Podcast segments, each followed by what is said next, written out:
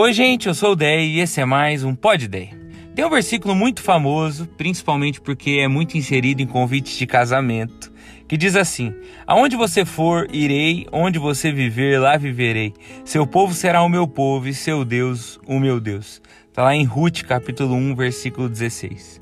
O interessante é que essa não foi uma frase dita a um cônjuge, apesar da gente colocar em convites de casamento. Foi uma frase dita a uma sogra.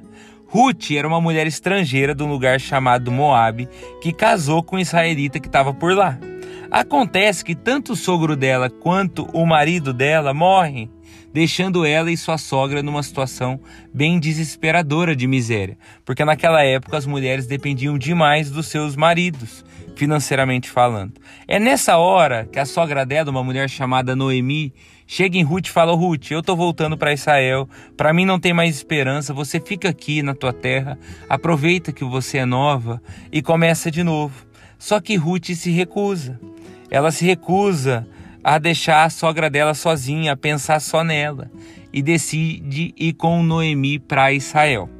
Moral da história: Ruth chega lá, conhece um cara muito gente boa chamado Boaz, que era rico. Esse cara se apaixona por ela, casa com ela, salva Noemi da pobreza também, e ela ainda de quebra se torna bisavó de alguém que você conhece, um tal de rei Davi. Inclusive, ela aparece na genealogia de Jesus, para você ter uma ideia. Por que eu estou contando essa história e por que eu estou falando tudo isso? Porque Ruth nunca decidiu o seu destino. Ela nunca teve ideia de onde ela chegaria. Só que ela escolheu muito bem a sua companheira. E por isso ela foi recompensada.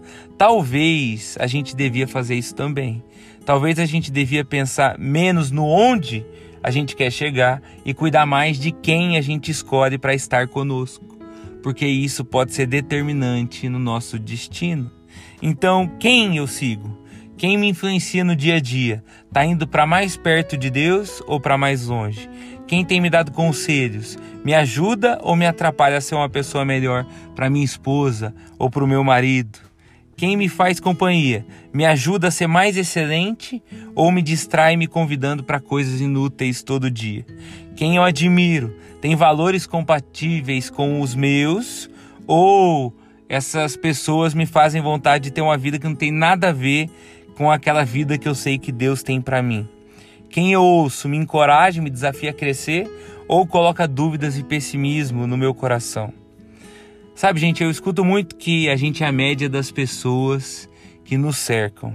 Se isso for verdade, você está melhorando ou você está piorando com essas companhias que você tem escolhido?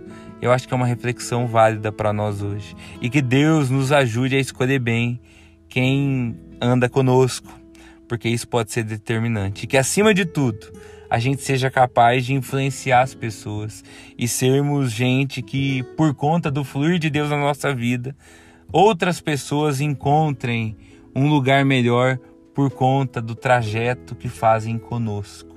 Eu acho que nós precisamos muito que Deus nos ajude, nos abençoe. Essa é a minha oração por mim e por você. Até amanhã. Tchau, tchau.